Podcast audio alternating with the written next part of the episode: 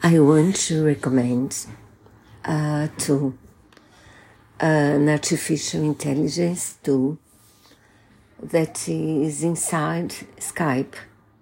Skype is a um, chat tool, I've a chat app I've used for a long time. It permits calling a physical number. It also allows us to video chat, to type SMS, to type messages for our contacts. And also now they have Bing, their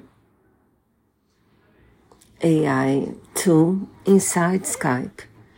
So you add Bing to your contacts and ask it anything I've just uh, searched for uh, the composer of a song I, I loved at Yahoo, which is my favorite uh, mechanism of search. I have it instead instead of Google because I like it more.